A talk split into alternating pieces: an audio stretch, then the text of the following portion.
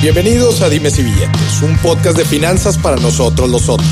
Aquí hablamos de dinero, inversiones y economía. Todo platicado de forma sencillita, práctica y muy aterrizada, con peras y manzanas. Yo soy Maurice Dieck, un fiel creyente de que necesitamos educación financiera para tomar mejores decisiones en nuestra vida. Y también creo firmemente que juntas la educación e inclusión financiera son pilares fundamentales para que todos tengamos una vida mejor. Así que prepárate. 3, 2, 1. Empezamos. Bienvenidos al episodio número 20 de Dimes y Billetes. Muchas gracias por estarnos escuchando. Hoy tenemos un tema diferente a todo lo que hemos, eh, a todo lo que has escuchado antes, eh, pero creo que es de suma importancia también el darle una variedad al contenido de, este podcast y, y abrir la mente a nuevas posibilidades de negocio, nuevas posibilidades de generar un ingreso. A final de cuentas, esto se llama dimes y billetes, porque queremos hablar de cómo tener mejores finanzas y una parte fundamental de las de tener mejores finanzas, pues es ganar más lana. Pero muchas veces cuando hablamos de emprender un negocio, de tener un negocio, se nos nubla la mente nada más en, en pensar en todo lo que hay afuera, todo lo que ya se está haciendo, toda la competencia que hay, que decimos, híjola, ¿Por qué me meto en este negocio? ¿Por qué me meto en esta industria si hay tanta gente haciendo tantas cosas? Bueno, pues es importantísimo que aprendamos a disrumpir los negocios, a disrumpir las industrias, a hacer cosas nuevas. Hay veces cosas inimaginables o cosas que se nos dificulta mucho ver con el conocimiento que tenemos, pero cuando nos platican historias de gente que ya lo está haciendo, se nos abre la mente y se nos abren nuevas posibilidades. Y vaya que la industria de los bienes raíces es una industria en las inversiones muy importante, muy interesante y muy tradicional, porque pues es el negocio de las propiedades muy, muy antiguo, en donde pues mucha gente cree que invertir en bienes raíces es pues comprar nuestra casita, comprar un departamento, comprar cemento, comprar terreno, comprar tierra y pues que se necesita mucha lana para esto y luego, eh, hay que estarla manteniendo y que bueno, pues nos, da, nos va a dar plusvalía y si lo logramos si lo logramos rentar, pues nos va a estar generando un ingreso. Pero no es la única forma de invertir en bienes raíces. Ya hemos hablado de otras formas, inclusive instrumentos de inversión, eh, instrumentos financieros para invertir en bienes raíces con anterioridad. Pero bueno, hoy te quiero platicar de alguien que está transformando otra vez esta industria de los bienes raíces, de las inversiones en bienes raíces, de los negocios en bienes raíces, porque también es rentar. Kenji López, muchísimas gracias por estar aquí. Kenji es el director general de Urbita, una empresa que está revolucionando los bienes raíces, pero no solo como modelo de inversión ni como modelo de hospitalidad, ¿verdad? De rentas, sino que también temas de inclusión social. Kenji se me hace bueno, primero que nada, muchas gracias. Muchas gracias a ti, Maurice, por invitarme y muy contento aquí de estar platicando contigo. No, gracias a ti. Y la verdad es que padrísimo tener estos casos de, de éxito, estas empresas que están transformando otra vez la forma de hacer negocios con la comunidad, o sea, de forma responsable. Y creo que va a ser de mucho valor para los que nos estén escuchando. Kenji, platican, platícanos un poquito de ti. Ah, muchas gracias, Maurice. Mira, yo soy eh, Kenji López, eh, estudié ingeniero civil. Eh, me gradué. soy de soy de Querétaro, Eres de Querétaro, pero tuve la oportunidad como de vivir en varias ciudades de, de México, ¿no? Este, realmente fui muy nómada de niño. de hecho, estuve en cinco secundarias. Fue algo chistoso. Pero eh, al final acabé aquí en Monterrey. Llevo 15 años. Eh, me vine a estudiar ingeniería civil. Este, y tuve la oportunidad de, trabajar antes de graduarme en, relacionarme mucho con el tema de la vivienda, ¿no? Ok. Dos años antes de graduarme, yo me metí a, trabajar en una desarrolladora de vivienda de interés social, que hacíamos 18 mil casas al año, o sea, un montón de casas. En el, fraccionamiento que yo me encargaba de llevar como temas de calidad y todo esto, tenían 5 mil casas en Ciénaga de las Flores, que no nos conozcan, pues es un, este, un pueblito cercano a la ciudad de Monterrey. Este, y, ahí tuve oportunidad de ver, pues, de darme cuenta de muchísimas cosas, ¿no? De cómo estamos haciendo este, la vivienda. Eh, un poquito ahí empieza la historia de, de, Urbita, o sea, que en el tema de, de la vivienda de interés social, eh, te das cuenta, pues, que la vivienda te tiene que dar muchos otros servicios que no solo son eh, el patrimonio, o sea, no son solo tener algo que tener, sino que la vivienda pues te debe dar acceso a educación, a oportunidades de empleo, a cultura, a esparcimiento, a estar con tu familia, a, tener oportunidades de emprender incluso, eh, a comunidad, ¿no? Este, Mejorar tu calidad de vida en general. Exactamente, o por lo menos eh, lograr un nivel mínimo de calidad de vida, ¿no? Saludable. Y muchas de estas casas pues no lo estaban logrando, ¿no? Entonces a mí me dio como que mucho, aprendí mucho como de cómo no debíamos de hacer las cosas y dije, híjole, este, pues cómo le hacemos para, para empezar a hacer una vivienda en la que la gente viva mejor. También tuve la experiencia por esas épocas de que mi mamá hizo una inversión en, en, en, la bolsa, ¿no? En una empresa, empresa viviendera, ¿no? Justo cuando se vino la crisis de las vivienderas. Ok. Y me tocó ver así como pues así de que su inversión con la que había estado ahorrando así tantos años, pues se hacía... Se vino para abajo. Así que prácticamente nada. Entonces dije, híjole, bueno, entonces además de, que estamos haciendo casas en las que la gente no quiere vivir y no vive bien, eh, además estamos creando inversiones que a lo mejor no están tan bien sustentadas. O sea, ¿en qué, en qué estaba... ¿En qué estaba poniendo mi mamá su dinero? ¿no? Claro. Y, y así como que eso me pegó muchísimo. Este, de hecho, me encantaría recomendarles una película que se llama The Big Short, ¿no? Que habla de la crisis del, 2008 en Estados Unidos. Este, muy relacionado a este tema de las burbujas. Inmobiliarias. Entonces, eh, me puse a pensar, pues, ¿cuál es la esencia de los bienes raíces? O sea, ¿de qué se trata? ¿Para qué construimos casas? ¿Para qué construimos comercio? ¿Y qué hacemos los desarrolladores? Pues básicamente lo que nos hacemos es, en esencia, es a crear espacios para vivir, para intercambiar comercio y para trabajar para la gente, ¿no? Entonces tenemos que tener como muy, muy en cuenta que esa es nuestra misión esencial, crear esos espacios para que se usen de esa forma, ¿no? Este, desafortunadamente estamos construyendo casas que pocos quieren habitar o pocos pueden habitar, ¿no? O casas muy malas o casas o viviendas muy caras, ¿no? Y, pues eh, resulta en, decimos, oye, qué ilógico que en los centros de las ciudades, en zonas muy bonitas, hay edificios vacíos y mucha gente viniendo todos los días a trabajar a, estas zonas donde hay este, este, edificios vacíos, ¿no? Entonces, este, pues yo dije, dije, bueno, estamos haciendo real estate o estamos haciendo como que illusion state. Illusion state. Este, interesante. Sí, está cañón. Y, y, Pero tú fuiste a la raíz de la, o sea, tú fuiste a la esencia de, de las necesidades. Se me hace muy interesante eso. Exacto. ¿Verdad? Sí, porque, porque nosotros decíamos, bueno, ¿cuál es el, el porque los bienes raíces ya se han hecho complejos, ¿no? O sea, depende de muchas cosas y los indicadores macroeconómicos y las tasas de interés y muchas cosas. Pero en esencia, nosotros nos dimos cuenta que el mejor indicador de, de que un inmueble es, es, es, rentable o está cumpliendo su función esencial, que es servir a la gente, es que la gente lo rente. ¿No? Si la gente lo renta y la gente lo usa y la gente lo habita, este, quiere decir que está funcionando. Y que también se renta, pues depende de qué tan buena calidad tiene ese entorno en el que está ese edificio, ¿no? Que tiene buen acceso a servicios, a escuelas, a educación, a una comunidad. Entonces la gente va a estar dispuesta a pagar una renta este, razonable por vivir en ese lugar. Por, tener todos estos servicios. Así es. Entonces dijimos, bueno, vamos a hacer un modelo inmobiliario que esté sustentado en las rentas que la gente está dispuesta a pagar, ¿no? Y bueno, ha habido como un poquito la idea de la innovación este, en el tema de, de, bienes inmuebles. Pues nos dimos cuenta que todo está cambiando, o sea, la forma en la que nos comunicamos, la forma en la que trabajamos, la forma en la que nos movemos, o sea, Uber, todo. Este, pues hemos encontrado nuevas maneras de tener acceso a las cosas que necesitamos sin necesariamente poseerlas, o sea, como Uber, ¿no? O sea, necesitas tener un carro para moverte, como Spotify, necesitas poseer todas las canciones para escucharlas, ¿no? Tu música. Entonces, pues creemos que también en, el tema de la vivienda o de los bienes raíces, pues también tiene que haber un nuevo modelo que cambie y que se adapte a nuestra generación. Muy interesante esto, Kenji. Este, me llama la atención cómo cuando hablamos de innovación, ¿verdad? Cuando hablamos de innovación y, de disrumpir, ¿no? lo primero que se nos viene a la mente es pensar hacia adelante, ¿verdad? Pensar qué es lo que viene, pensar nuevas tendencias, pensar nuevas tecnologías, pensar este y, muchas veces nos, dejamos llevar por las cosas como se están haciendo en el momento, ¿verdad?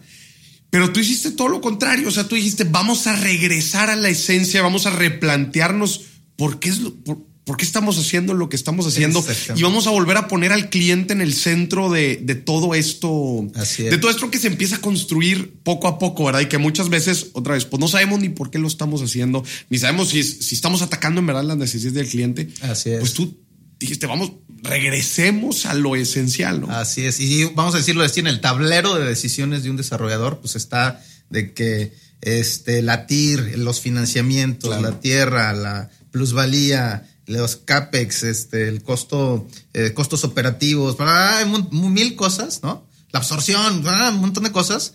Y la calidad de vida del usuario o cómo va a vivir está así como que en, chiqui, en letras súper chiquitas y por allá olvidado, ¿no? Entonces nuestra misión es como acercar eso, que es el objetivo inicial, ponerlo como el centro de por qué estamos haciendo todo. Este, y, bueno, pues nos dimos cuenta que, los bienes raíces actuales pues no se, no se han como que eh, adaptado a la forma en la que vivimos este, actualmente, ¿no? Entonces dijimos, ¿qué, ¿qué, pasaría si podemos crear una forma en la que puedas invertir en bienes raíces, eh, que puedas crear un patrimonio que te genere ingresos de forma constante? Sin que necesariamente tengas que perder tu libertad, o sea, que puedas tener la flexibilidad de moverte como en la vida contemporánea, que necesitas como andar de aquí para allá. Ya cambiamos mucho más de trabajos, en promedio vamos a estar cambiando, nosotros los millennials, de 10 veces de empleo en nuestra vida, este, vamos a cambiar de ciudades, nos gusta viajar, entonces, híjole, como que no cuadra este, esto de anclarte a una propiedad o anclarte a un lugar como por mucho tiempo. Que también muchos equivocadamente piensan que donde viven, pues es una inversión. A ver, pues si tú compras una casa, un departamento y estás viviendo ahí, a ver si estás ganando plusvalía, se puede decir, si está aumentando de valor tu vivienda. No la estás rentando, estás pagando mantenimiento, hay que darle los cuidados pertinentes. Entonces, no es precisamente una inversión donde tú estás viviendo, ¿no? A ver, y después te vas a, te vas a querer mover y vas a tener que comprar en otro lado y pues ese otro lado también está subiendo de precio, ¿no? Entonces, pues, ¿qué tanto es una inversión el vivir donde, donde estás viviendo? Bueno, te voy a contar un secretito. Todos, todos, todos, todos los departamentos son de renta. Todos. No hay depas de venta, ¿no? Con Urbita. En general. En general. Entonces, porque eh, muchas veces escuchas, ¿no? Son depas de renta, son depas de venta, ¿no? Pero ¿qué va a pasar? A ver, tú, Maurice, compras un departamento y te vas a vivir a él, en él, ¿no? ¿Qué vas a hacer cuando te cambies de, vamos a decir, te vas a vivir a otra ciudad? Pues vas a rentar. Todo voy a rentar. Tú vas a rentar en otro lugar ¿Y qué va a hacer quien va a ir a vivir en tu departamento? Pues rentar. Entonces ese departamento tiene que estar pensado para estar rentado, ¿no? Claro. Y nosotros normalmente como desarrolladores se nos olvidó eso y empezamos a hacer las, las cosas para vender. Entonces, ¿qué hacemos? La fórmula, bueno, vende, construye lo más barato posible, lo más rápido posible y vende lo más caro posible, los más metros cuadrados posibles, ¿no? Entonces te encuentras con, oye, híjole, pues ya se fue Maurice, ahora tienes que rentar su departamento de 300 metros cuadrados a un estudiante. Ay, pues como que no, no estuvo pensado desde el inicio para eso. Entonces todos los inmuebles son de renta. Ese tema de que voy a comprar para vivir en él, pues es una ilusión temporal. ¿Qué tan temporal? Mientras satisfaga tus necesidades del momento. De ese momento. Y es bien interesante, Quenchi, cómo Hoy en día, que está cambiando tanto, como tú dijiste, este, pues los lugares de trabajo nos estamos cambiando, las familias este, también van creciendo. E, es, muy, es mucho lo que cambia la vida de, unos años para otro, que el creer tú que una vivienda va a cumplir con tus necesidades por, siempre, pues está cañón. Está cañón. Y siempre vives en la casa en la que no deberías vivir. En la que no deberías. O sea, cuando estás estudiante, híjole, me queda bien, está bien lejos, está bien feo. Ya cuando puedes, híjole, necesito otra habitación. Ahora tengo una mascota, necesito una terraza, ¿no? Entonces, qué padre que tu vivienda se pueda ir adaptando a ti. O tus, o tu, exacto, en vez de que tú te tengas que adaptar a una propiedad. A lo que puedes, exacto. Así es. Entonces, pues trata un poquito de eso. Y entonces lo que dijimos, bueno, tenemos que hacer vivienda primero para vivir y después para invertir, ¿no? Como resultado de que se vive bien en ese lugar, ¿no? Entonces, tenemos como dos, dos líneas en, en Urbita, como dos áreas principales. Una que se llama, es nuestro servicio de renta flexible, que de lo que se trata es que puedas permitir a la, a la gente que pueda vivir en departamentos con diseño premiado, o sea, muy bonitos, en zonas de buena calidad de vida, con la flexibilidad de cambiarse de ubicación o departamento en el momento que ellos quieran, eh, con todos los servicios incluidos, todos los servicios domésticos, que, eh, incluidos agua, luz, gas, internet, pero además servicios adicionales que les hacen como que la vida es más fácil y les dan tiempo libre, ¿no? De que damos desayunos, este planchado, tintorería, eh, queremos que, te, bañen a tu perro, o sea, todo incluido dentro de la renta. Eh, los servicios básicos están incluidos. Lo demás son servicios adicionales. Son adicionales, pero que están, eh, pues están en una economía de escala en la cual puedes tú, este, acceder a ellos. Sí, a ver, ahorita dijiste que te puedes cambiar en el momento que quieras. Platícanos, eh, o sea, esencialmente, ¿qué es Urbita? ¿Son varios desarrollos inmobiliarios? Sí. Sí, son, son, hasta el momento hemos hecho cinco, de, cinco edificios. Cinco edificios. todos aquí en Monterrey. Son todos aquí en la ciudad de Monterrey. Ok. Estamos construyendo, empezando construcción de dos más en el centro de Monterrey, en el barrio antiguo y en el TEC.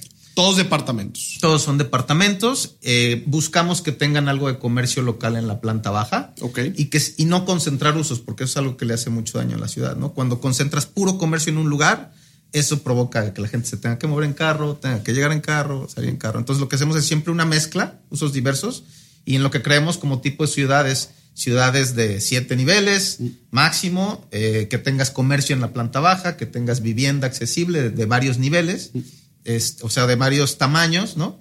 Este, en el cual pues tengas todo lo que necesitas esté cerca. Y esto que te puedes cambiar en cualquier momento, eh, básicamente es que tú puedes hacer un contrato por un año, ¿no? Y lo típico de lo que te, de lo que te quejas cuando vas a rentar, híjole, es que todavía no me puedo cambiar porque necesito que termine mi contrato. es que quiero ver si, a ver si me devuelven mi depósito, quiero ver si me dan factura. Eh, se, me, se me descompuso la regadera y ya le hablé al señor y nunca viene, ¿no? Todo eso eh, porque nosotros somos, este, hemos pasado por eso, pues decimos, vamos a quitarlo, vamos a facilitarlo y tú rentas por un año y te puedes cambiar, puedes vivir tres meses en un lugar, al otro en otro departamento y así, en ¿no? En cualquiera de los desarrollos de Urbita. En cualquiera de los desarrollos de Urbita o podrías hacer contratos desde un día hasta un mes o hasta tres meses y ir, si tienes que ir a otra ciudad por ahora, pues moverte, ¿no? Tenemos en nuestros planos crecer otras ciudades, pero por ahora solo en Monterrey y la idea es que pues también ya más adelante te puedas mover como que en diferentes ciudades. Ya, está súper interesante el modelo. Estos desarrollos, se habla mucho también de, de, inclusión social y, ¿qué tienen de especial estos desarrollos? Eh, quería, me gustaría platicarte del esquema de inversión. Ándale, va, Porque esa es como que la parte de las, de las rentas, que es un área importante. Y luego. Y después entramos a. Exacto. Va, perfecto. Para, para, platicarte un poquito del tema social. Eh, como decíamos, pues eh, los edificios satisfacen una necesidad muy, muy de mucha demanda de muchos jóvenes que quieren vivir más cerca de su trabajo y ya no están en el tráfico y hacer tanto tiempo a su trabajo. Además, gastas muchísimo en, moverte. Este, y, pero bueno, ya hay gente que vive con nosotros, mejoró su calidad de vida pero les hace falta la parte patrimonial. O sea, bueno, ya, ya, ya, ya mejor mi calidad de vida, pero me falta tener en dónde, en dónde invierto, en qué, en qué empiezo Claro, porque yo, patrimonio. porque yo escucho a Maurice y bueno, pues tengo que vivir en algún lado. Bueno, deja vivir en Urbita, pero pues escucho a Maurice y me dan ganas de invertir, pero pues ¿dónde invierto? Exactamente. Entonces, eh, de ahí eh, desarrollamos el, el, el, esquema de inversión que se llama Urbita Everywhere, que básicamente de lo que se trata es que tú puedes invertir en estos edificios de Urbita que generan rentas todos los días, eh, en los cuales eh, están fraccionados en, fracciones que puedes comprar desde 50 mil pesos. Estas fracciones se llaman tokens, ¿no? Entonces tú eres propietario de una parte de la propiedad, de un pedacito de la propiedad. Tú puedes ir comprando a tu propio ritmo los pedacitos que tú quieras. son, son pedazos de, el mínimo son 50 mil pesos. El mínimo son 50 mil pesos eh, y tú puedes ir comprando a tu propio ritmo los que requieras. Está bien padre porque no dependes de un crédito hipotecario, ¿no? O sea, no tienes que pagar intereses, tú puedes ir comprando a tu propio ritmo, y no tienes que pagar eh, un, bien raíz completo. Exacto, un enganche o sacar un, crédito. Está padre. Y además, eh, bueno, todos los días la gente renta esos departamentos y esas rentas se distribuyen entre los propietarios de los inmuebles y tú no te encargas absolutamente de nada, ¿no? Tú puedes vivir en cualquier parte del mundo. Tenemos inversionistas que viven en Chile y que dejaron aquí sus tokens y aquí su DEPA les está, sus, les está generando. ingresos o sus tokens y, este, y está creciendo y además puedes reinvertirlos, ¿no? Entonces eso está, está padre. Estos tokens aumentan de valor. Es correcto. Eh, con la plusvalía de los inmuebles. Exacto. Bueno, eso es bien importante el tema de la, de la plusvalía. Eh, lo, acá lo, que quisimos hacer es algo que no fuera especulativo, ¿no? Como te decía, todo está sustentado en las rentas mm. y el valor de tus tokens aumenta porque van aumentando las rentas naturalmente, ¿no? Entonces, este, eh, tú siempre tienes a la vista, eh, recibes un reporte en el cual dices, más en base a sus rentas, esto valen tus tokens y quien venga y te compre tus tokens, si tú en algún momento decides vender, va a estar en las mismas buenas eh, condiciones de inversión que estuviste tú cuando los compraste. No, no le estamos apostando a que alguien este, compre más caro y que se vaya haciendo una burbuja, sino que siempre esté sustentado como que en Con las rentas. Así es.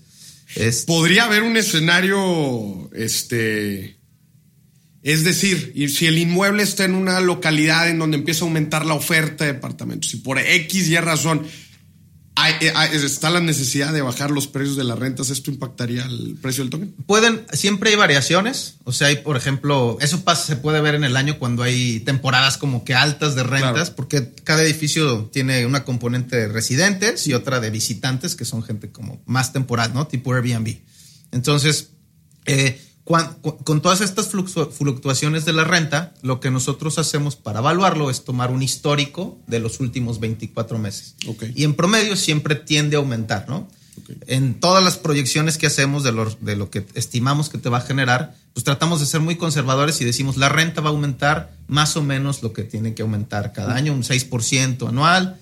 Este, no estamos diciendo se van a duplicar las rentas, va, o sea, no, esto es como pensándolo a mediano y largo plazo en caso de que sea un exceso, vamos a decirlo, de oferta y que a lo mejor el precio del token se pueda ajustar, puede pasar, pero nunca por debajo de su valor de, reposición. O sea, que es como cuánto costo, del valor físico del, inmueble, ¿no? O sea, siempre tienes como que ese tope. Nunca podrías, vamos a decir, eh, perder, vamos a decir, como en la bolsa, lo que le pasó a mi mamá, que de repente nadie quiso esas acciones se vendieron todas, eh, digo, nadie se las quiso comprar y se, y se, y se quedó sin, sin capital, ¿no? Aquí tu capital pues siempre está sustentado en un inmueble que está generando rentas y que tiene una, unas características de físicas que puedes palpar, que tienes ladrillos que está en un terreno, está ubicado en San Pedro. ¿Hay algún, ¿Hay algún contrato, o sea, cómo te involucran ¿Cómo respaldas con estos tokens el eh, inmueble? ¿Te hace propietario? ¿Entras dentro de escrituras? ¿Cómo funciona? te, voy a platicar un poquito cómo está el esquema.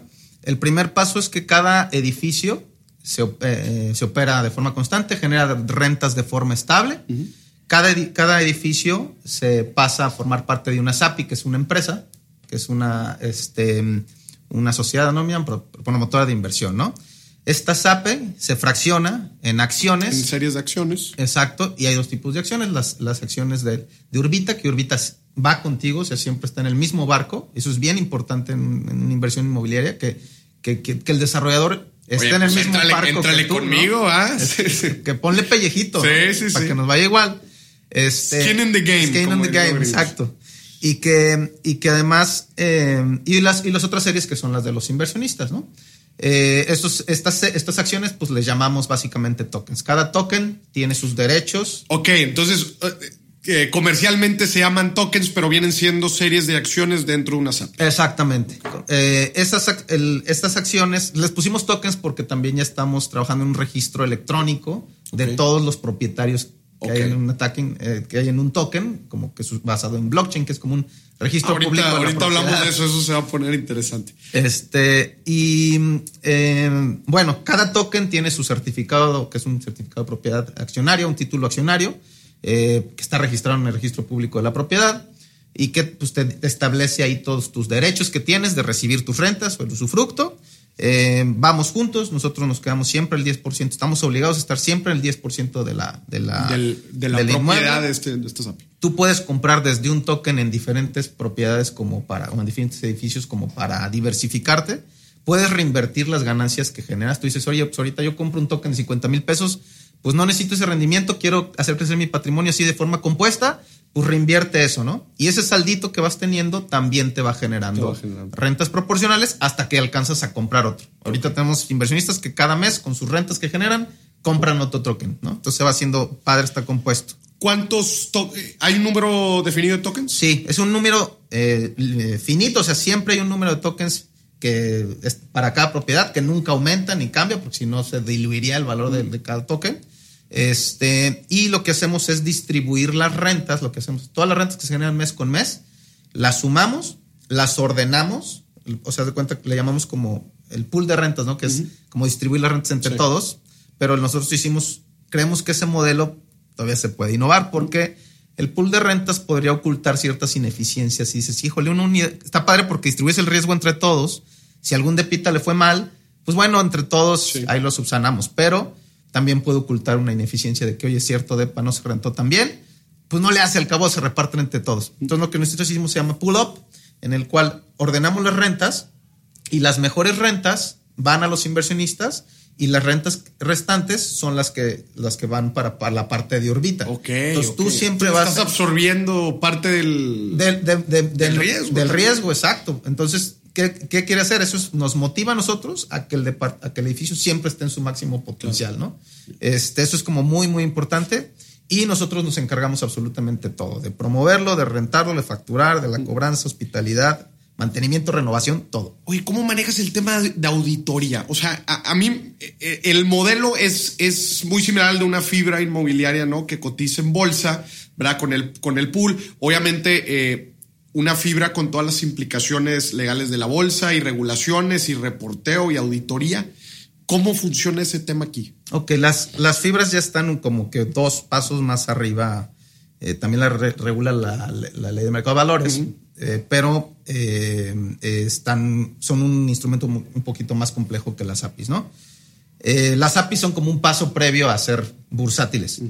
Y estas APIs, lo más importante que hay que checar es cómo está manejado su gobierno corporativo, ¿no? O sea, si se han establecido entre quiénes son los consejeros, o sea, quiénes van a encargarse de tomar las decisiones, qué procedimientos y qué reglas de operación se, se van estableciendo, que ahorita estamos puliendo muchas cosas, ¿no? Por ejemplo, los comités técnicos, los comités de auditoría.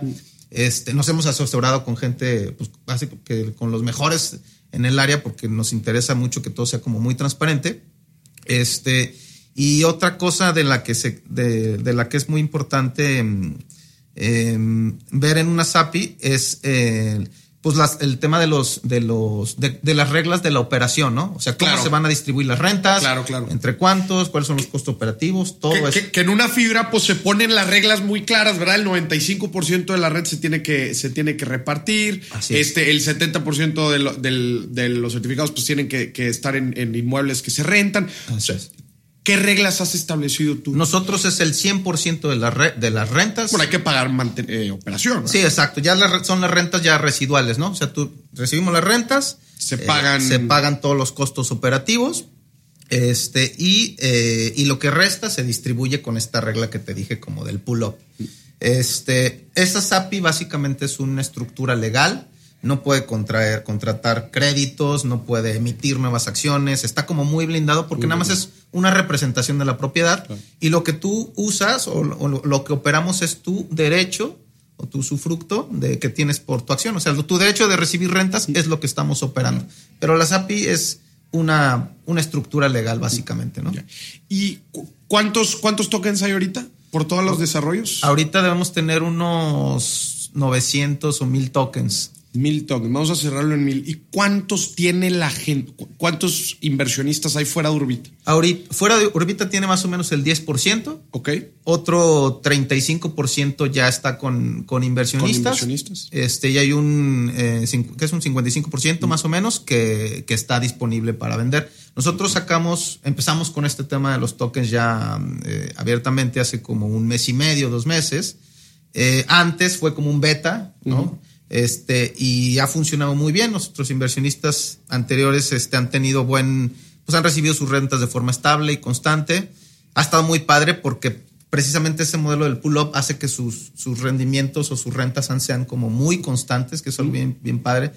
En, eh, eh, no dependemos de un solo inquilino, que antes pues, se ve mucho como que dices, oye, bueno, ¿cuál es el periodo de renta de tus inquilinos y por cuánto tiempo? Bueno, si un negocio truena en un local comercial, se va a ir al mes, esté a largo su contrato, ¿no? Nosotros les le apostamos más no tanto a tratar de amarrar al inquilino a nosotros, sino de tener muchos tipos de inquilinos, de una noche, de, de, de, media estadía y de larga estadía. Y así no dependes de uno solo. Nunca ha pasado que tengamos un depensero, por decirlo así, ¿no? Oye, ¿qué rendimiento, ¿qué rendimiento están dando los tokens? Mira, generalmente empiezan dándote eh, es una curva, o sea, las rentas que te, van, que te empiezan a dar son un 5% de inicio y proyectándolo a 10 años de puras rentas te da como un 9% al final. 9% anual eh, promediado en... Ya promediado te va a dar como un 7% promediado. ¿En, cuántos años? En un periodo, si lo promedias en un periodo de los próximos 10 años. En un periodo de los próximos Porque van subiendo, ¿no? También el valor de tus ¿Y, ¿Y la plusvalía cuánto es? Van subiendo. Nosotros la estimamos en base a las rentas que anda como en un 8%, este, anual. O sea, si compras un token ahorita y, y, tú estás recibiendo tus rentas, no lo reinviertes, en 10 años vas, va a valer tu inversión como 125 mil pesos, ¿no? Entre las rentas que recibiste y la plusvalía, y la que, plusvalía que estás Si lo reinviertes, tus 50 mil de ahorita van a valer toda tu inversión 145 mil pesos, ¿no? Y hacemos un ejercicio como muy padre que es compra un token ahorita, no, y no tienes ahorros, no importa. compra un token, ve cómo funciona y métele 5 mil pesos al mes, que es un, alguien que gana este, 20 mil pesos al mes, un 25% de, de, sus ingresos, méteselo eh, mes con mes, esos 5 mil pesos, eh, y en, en 10 años tu inversión va a valer 1.760.000 pesos. ¿no? Entonces tú vas viendo, está padre porque si eso lo hubieras hecho en un crédito hipotecario, pues tendrías la mitad de inversión porque el, el, 50% de lo que habrías pagado serían intereses. Serían intereses. Exactamente. Eh, en el tema del, del blockchain, eh, para los que nos escuchan, a lo mejor que no, no están todavía muy enterados del quizá del blockchain, seguro que sí, porque es algo muy común. Algo exacto. Que pero, pero es una, el blockchain básicamente es un, es una red de, de registros, o de, es como si fuera un registro público eh, que está guardado en miles de computadoras alrededor del mundo y que cada media hora hace un corte y guarda como que un hace, un hace un respaldo de todas las operaciones financieras que se han hecho o intercambios, o sea, pueden ser eh, temas financieros, pueden ser contratos, pueden ser, o sea, todo lo que haya pasado cada media hora se queda registrado en miles de computadoras. Como, como le digo, es una lista digital que comparten muchísimas computadoras Exacto. y que de esa forma pues se autorregulan y se pues, sumamente transparente, seguro. Seguro, es muy difícil de, o hasta ahorita han dicho que es imposible hackear.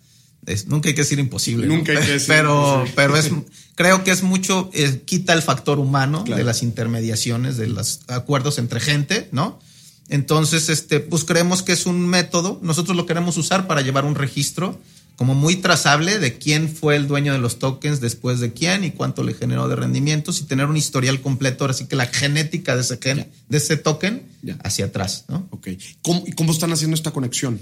Es, esta, o sea, ¿van a generar ustedes su propio token digital o...? Exact, exactamente, pues se crea como un registro okay. de, los, de los tokens que hay de forma limitada. Tiene una, una, un código, vamos a decirlo, cada, cada uno de los tokens. Y a ese token se le van, se le van, este, se le va agregando, por decir, un, un historial de transacciones que hubo sobre, sobre él, ¿no? No, no tiene nada que ver con criptomonedas. Con criptomonedas. ¿no? Porque muchas veces así pasa la, la, la, asociación, ¿no? Cuando, cuando alguien escucha blockchain, automáticamente está pensando en Bitcoin y sí, que, que son criptomonedas que funcionan eh, con, con sus plataformas blockchain. Pero bueno, blockchain es la tecnología. Exacto, ¿no? la, la, tecnología que, como de registro. Exacto, que ustedes me imagino lo van a aprovechar de una forma privada con, con para llevar este registro, esta transparencia. Así ¿no? es. Y los, los smart contracts, ¿no? Que se llaman, lo, que es como los, los acuerdos es, digitales que se, se, accionan en segundos, ¿no? Entonces, en segundos yo te puedo comprar. Imagínate, vender una propiedad de la forma tradicional. Oye, vamos a ponernos de acuerdo, vamos al notario, a ver si no ha tenido un intestado, bla, bla, bla. Bueno, estas, estas transacciones cada vez van a ser muchísimo más rápidas, y de segundos.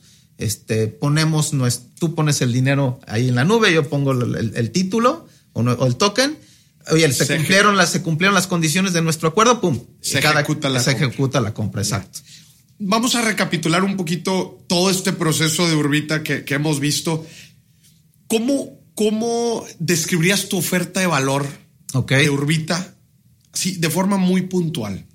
Okay. Tanto para la parte de rentas como okay. para la parte de inversión. Y bueno, y ahorita hablamos, si quieres, también de la parte de inclusión okay. social. Bueno, la parte de rentas yo diría eh, eh, eh, una red de departa una red de una vivienda flexible que te permite vivir en diferentes lugares, en departamentos que, de diferentes configuraciones que se van adaptando a ti, con la facilidad de cambiarte y con todos los servicios que necesitas facilitados para que vivas más con más tiempo libre y como facilitarte la vida y cerca de tu trabajo, ¿no? Además tiene muchos eventos de comunidad y de integración este, a un precio accesible. En el tema de la inversión, pues básicamente te permitimos crear un patrimonio desde 50 mil pesos sin tener que ser millonario, eh, con la flexibilidad de no estar atado a una propiedad, pero con la seguridad de, estar en un, en un, bien raíz, que te genere ingresos de forma constante y creciente y Em, y sin perder tu libertad, ¿no? O sea, eso es como que el ser ese Vive e invierte aquí conmigo. Exactamente. Y la parte de inclusión social, tengo entendido, ganaron un premio muy interesante, ¿verdad? Sí, el, año pasado nos tuvimos la fortuna de que nos reconocieron con el premio Bracemex de, de eh, sustentabilidad, okay. sostenibilidad y este, valor social, ¿no? Eh, precisamente fue una de las urbitas que integra un andador público al centro de este edificio. Está padre porque está en un barrio muy padre que es como un pueblito típico mexicano aquí en medio de San Pedro, ¿no? Que es tan piquito aquí para los que están aquí en Monterrey, tan piquito. Este y, tiene este andador, eh, básicamente algo que hemos promovido mucho en el tema de seguridad, por ejemplo. ahorita el paradigma es, oye, blinda tu edificio, ponle bardas, picos, cámaras, rejas, ¿no? Y eso es lo que le manda a señal a las ciudades muy agresiva, ¿no? Nosotros al contrario dijimos, que por aquí pueda pasar la, gente de día, crearles valor, o sea, un atajo para que puedan hacer, eh, andar por ahí y eh, generar eventos para ellos. Estos promovemos como que la mezcla social, ¿no? estas primeras urbitas las hicimos en barrios tradicionales, donde vive gente de oficios, gente que hace comida, el señor de los elotes, se hace un tianguis, ¿no? Entonces, este, esa parte de mezclar gente de diferentes niveles socioeconómicos, eh, fue, fue, fue muy padre y creo que fue muy, muy, eh, irnos mucho hacia adelante porque em, lo, que lo que mucha gente percibe como negativo de cómo voy a vivir al lado de la gente que me ayuda con la limpieza o cómo voy a vivir a una cuadra del jardinero, realmente te das cuenta que te da muchísimos beneficios tener a, vivir con diferentes tipos de gente en el mismo lugar o muy cerca. eso da mucha movilidad social, o sea, y distribuye las oportunidades. Si tú mandas a a la gente que es de oficios lejos, pues van a gastar muchísimo dinero para venir a, dar los servicios que necesitas. y allá no van a encontrar quizá las oportunidades que podrían encontrar aquí. Entonces, la movilidad social es que qué tan fácil se puede mover la gente entre niveles socioeconómicos y em, se genera empleo local. La gente, pues tú puedes, eh, esto como cuando crecimos, a lo mejor nosotros de chiquitos, que podías andar en la calle, los niños y el vecino se conoce, se saludan, eso es algo padrísimo. Este, también estamos muy involucrados con la participación ciudadana, nos involucramos en las juntas vecinales, dedicamos un pequeño porcentaje de las rentas a mejoras como del entorno en general, o sea, cursos, eh, iluminación o algo que haya que hacer.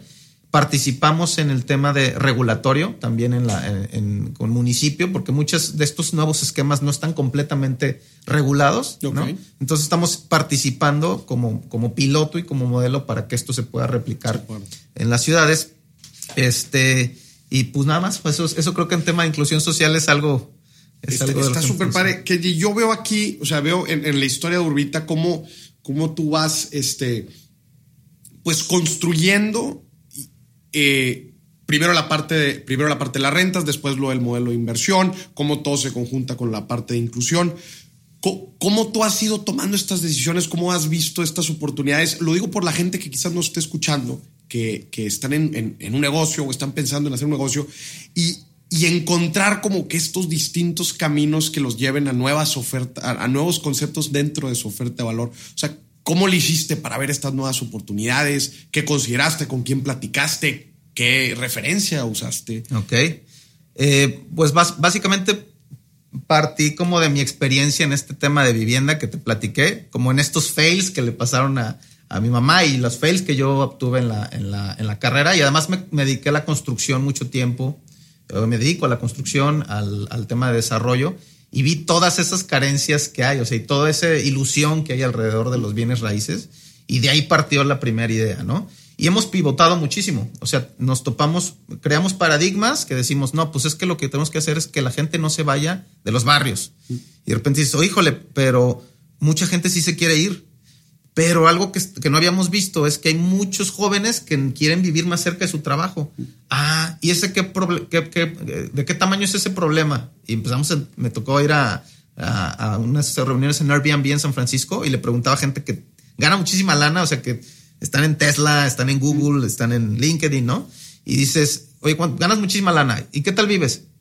El mismo problema que aquí. Vivo lejísimos de mi trabajo, hago dos horas, estoy deprimido en un suburbio, no puedo pagar nada cerca. O sea, dije, hijo, ese problema es un problema global. Global. Entonces dijimos, ¿cómo lo atacamos? El tamaño de este problema, ¿cómo le hacemos, no?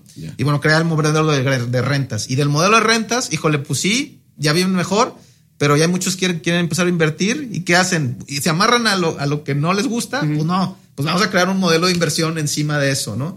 ¿Y qué servicios les falta? Entonces, nos vamos creando nuestras propias soluciones y creo que es algo que se está dando mucho en la sociedad actual, ¿no? Este, híjole, el transporte público no sirve, pues de repente nos creamos Uber. Eso es, es, ver ese, es empezarte a, darnos cuenta que nadie nos va a resolver los problemas y que a lo mejor tenemos que dar soluciones innovadoras para ir resolviendo eso solos. ¿Qué recomendación le darías a la gente este, en cualquier industria que sea? O sea, como el, proceso que tú... Eh, llevarías para disrumpir cualquier industria, cualquier negocio? Este, ¿Qué le recomendarías a la gente?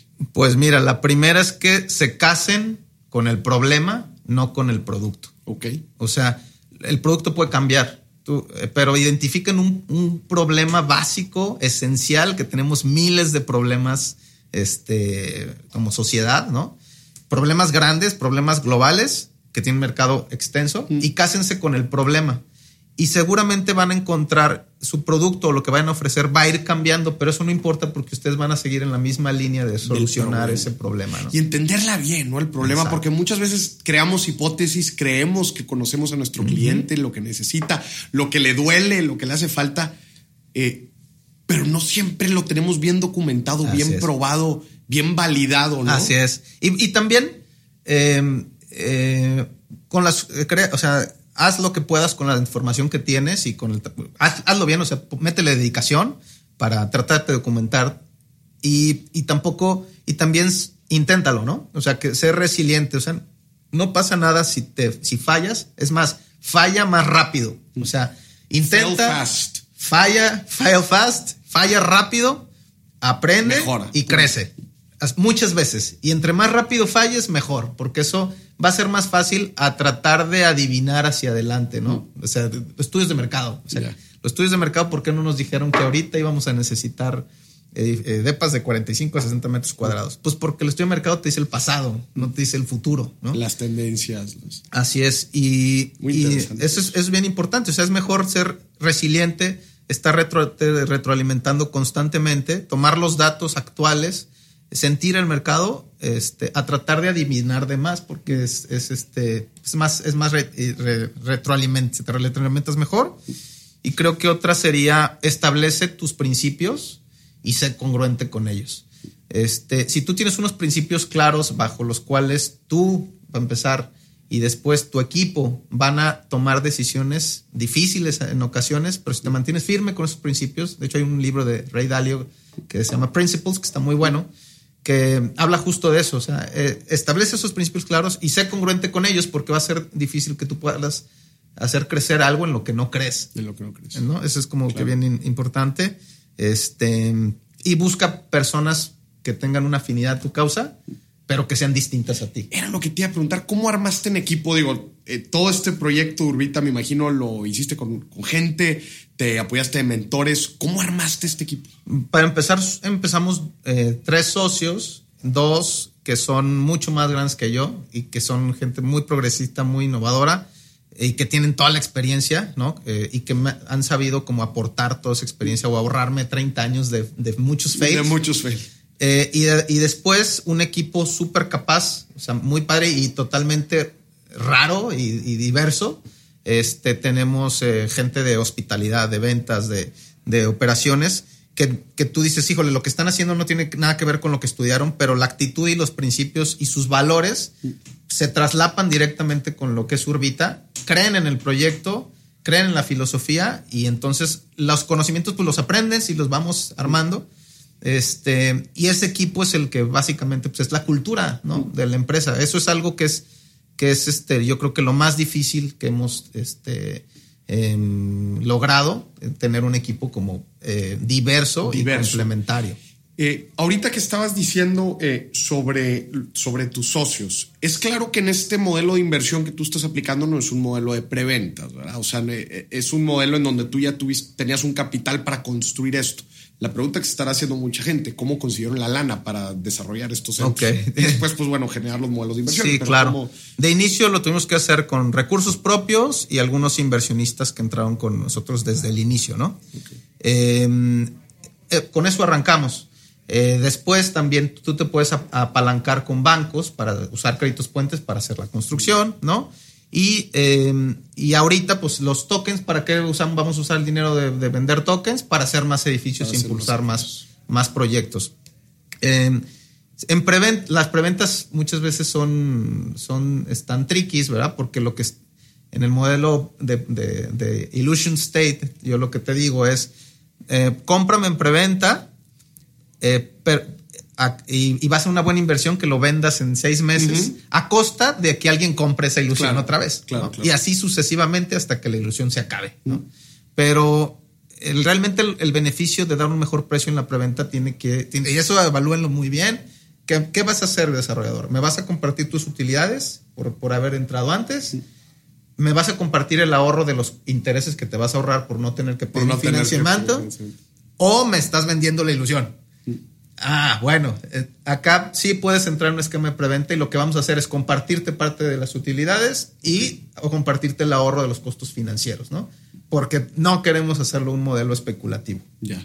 Entonces, si tú puedes comprar tokens de proyectos nuevos. De proyectos nuevos también. Una, una, cierta cantidad de tokens solo que se van a vender como que antes de tú nos vas a ayudar a que no tengamos que pedir un crédito puente tan grande, entonces nos vamos a ahorrar intereses y eso te lo vamos a trasladar en un mejor precio, ¿no? Y te va a dar un mejor rendimiento porque compraste un poquito más barato.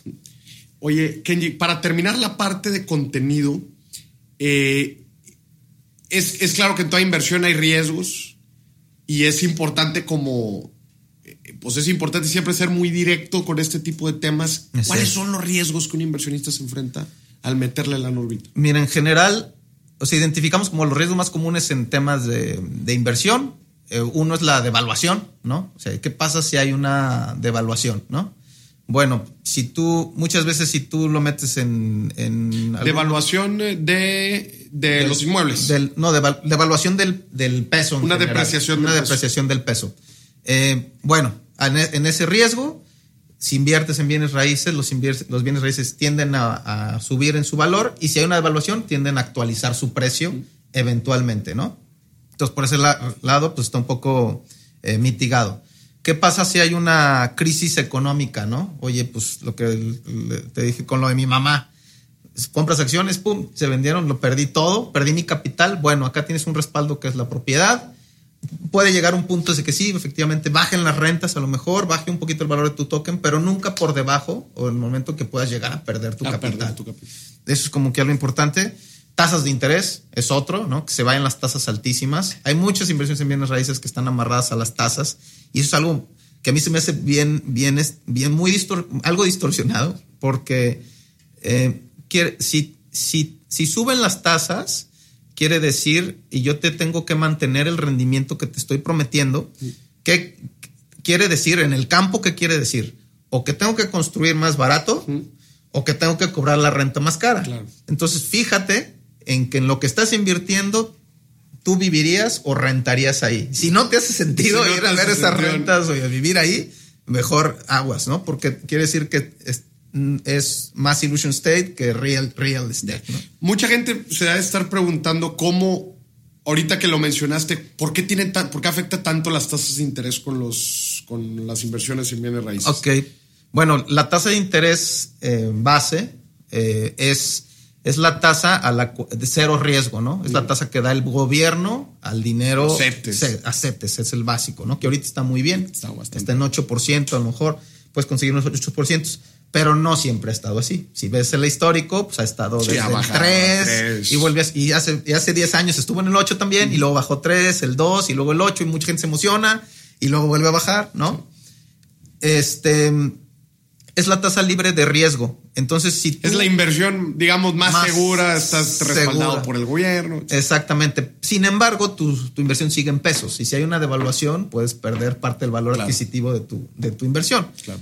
Eh, pero entonces, cuando, uno, cuando una inversión inmobiliaria está amarrada a CETES, pues eh, está fluctuando un, indicador económico que no necesariamente representa lo, cómo se renta un, bien inmueble. Y eh, este y forza a hacer cosas raras, o sea, no raras, sino eh, totalmente este, de lo que se acordó, pero cosas que no, no, cuadran con el, con el mercado de las rentas. O sea, em, por ejemplo, si, si, si, CETES está el 8 y una inversión inmobiliaria te, te prometió el, el 9 o el 10, quiere decir que ahora eh, no tiene un, no es tan, tan mejor que tan CETES. tan atractiva que CETES, entonces baja su valor. Claro. Y entonces al bajar su valor, este, pues tú dices, híjole, entonces sí perdí un poquito de mi capital. a perder lana. Sí. Entonces, en, a resumidas cuentas, ¿cómo se pelea tanto esto? Porque acordémonos que de cierta forma también los bienes raíces son como una, como una eh, inversión en renta fija. Pues la renta fija es, es estas rentas que te están generando y el CETES pues es el instrumento menos riesgoso que hay. ¿no? Así es. Entonces, por lo, por lo mismo hay una competencia natural entre la inversión en CETES, que es el, benchmark, contra la inversión en bienes raíces. Entonces, si el CETES empieza a ir para arriba, pues claro, empieza a aumentar la demanda de la inversión en CETES, empieza a... Eh, se empieza a comer mercado de la inversión en bienes raíces, entonces empiezan a bajar el valor y ahí es cuando, como dices, pues puedes empezar a... Exacto. Yo, yo lo que recomendaría es diversificar. No, no, o sea, no hay una inversión perfecta. O sea, lo, ideal es, esta inversión es para quienes quieren en mediano o largo plazo, hacer crecer su patrimonio de forma estable. la vivienda se ha convertido en el mercado inmobiliario más estable, porque es algo que sí necesita la gente, ¿no? En Estados Unidos ya es más estable que el retail.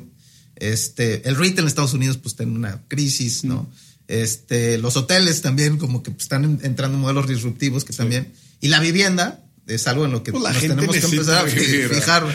Y entonces yo les, yo les diría, vean esto como una inversión estable, a mediano o largo plazo, que a veces va a estar arriba de CETES, a veces va a estar abajo de CETES. La gran diferencia es que va a mantener su valor en el tiempo y va a ir creciendo. Siempre va a haber una ganancia de rentas y de capital de forma constante, ¿no? Y que tienes el respaldo de la serie de acciones de estas APIs que son las dueñas. Exactamente, que están en la propiedad. En la propiedad. Este, y no es una inversión especulativa de, apuestas. Hay otras inversiones muy divertidas, pero yo les recomendaría diversificar. Lo que vayan a invertir en Urbita, véanlo como al mediano o largo plazo. Hay otros instrumentos muy buenos, las fibras, por ejemplo, que dan buenos rendimientos. Sí tienen ciertas fluctuaciones, pues también están muy bien. Este, y cualquier otro instrumento que vean, ¿no? Acciones, la bolsa o fondos. Eres, lo bueno es no poner todos los huevos en una sola canasta. Claro, me, encanta a mí hablar este, de, de, todas las formas que hay de invertir, de los beneficios que trae cada una de las inversiones, pero también de los riesgos, porque creo que es bien importante hablar de estas dos partes, eh, porque todos sabemos que pues en la labor comercial de, de, todos pues es muy bonito hablar de lo bueno, pero yo creo que todas las, digo, a final de cuentas, claro. bien, todas las inversiones pues conllevan un riesgo. Creo que es importante que el inversionista esté, esté bien enterado.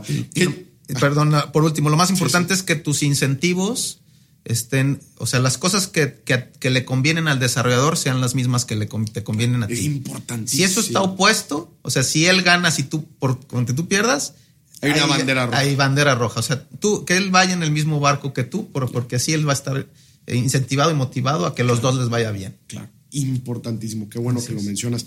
Kenji, para cerrar, ¿dónde te puede encontrar la gente a ti, a Urbita, eh, si se interesaron en Sí, claro, bueno, nos pueden buscar en, en Urbita Everywhere, como en todos lados, everywhere.com, urbitaeverywhere.com.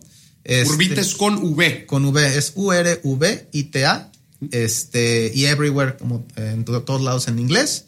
Y ahí está padre, de hecho me, encantaría que si entren, vean la información, se registren. Les vamos a estar enviando un libro, un ebook que se llama Vive Ligero, mm. que trata como de toda esta filosofía, de vivir un poquito más ligero, más libre. Este, está medio minimalista, pero básicamente se trata de, de, los porqués, ¿no? ¿Por qué invertir? ¿Por qué quiero crear un patrimonio? ¿Por qué quieres un patrimonio? O sea, y, y al final llegas a que, a que pues tienes que trabajar para vivir mejor, vivir feliz, vivir tranquilo y de eso, de eso se trata todo este tema de la inversión. Padrísimo. Entonces, pues bueno, ya saben, y ahí en urbitaeverywhere.com, si alguien está interesado de rentar y de invertir. Ambos. Si quieren rentar, pueden entrar a urbita.mx. Ok. Es nuestra plataforma de reservas. Y en urbitaeverywhere.com este, está um, la parte de inversiones o nos pueden buscar en Airbnb también. En Airbnb. Ok. Rentas desde un día, Desde un día hasta una varios, semana, mes, años. hasta varios años. Este, depas en, al mes desde 9 mil pesos. Y estamos, esto es porque está en San Pedro, que es una zona que la tierra es muy cara, pero estamos buscando llegar a rentas abajo de 7 mil pesos al mes. Súper bien. ¿no? Amueblados. Amueblados. Todos están completamente amueblados, equipados. Tú llegas con tu ropa y, Y listo, vámonos. Compu y listo. Así Ya, es. Excelente. Kenji, muchísimas gracias. Es un honor que Maurice. estés aquí. Te felicito. La verdad es que eh, tu, tu iniciativa me encanta. Me encantan las iniciativas con esencia. Y me encantan este tipo de historia. Tu historia en específico me encanta porque, uno, tiene esencia. Dos, has, has sabido ir creciendo, ir evolucionando, irte desarrollando. La empresa, a final de cuentas, pues inició como una cosa, pero se ha ido desarrollando con mucha disrupción y mucha innovación. Y bueno, hasta le estás metiendo tecnología, que eso me encanta, me encanta a un tema tan tradicional como los bienes raíces. Es correcto. Te quiero felicitar. Muchísimas gracias, con mucho gusto. Y bueno, muchas gracias a todos aquí por escucharnos. Te mando un muy fuerte saludo, abrazo y a ti también que nos estás escuchando. Espero que pues este testimonio nos ayude a todos a abrirnos la mente de las distintas cosas que podemos hacer y como un negocio tan tradicional como los bienes raíces pensamos, pues como hay diferentes formas de hacerlo diferente. Es correcto. Nos vemos. Este fue el episodio de Dimes y Billetes, disrumpiendo los bienes raíces con Kenji López. Nos vemos en la próxima.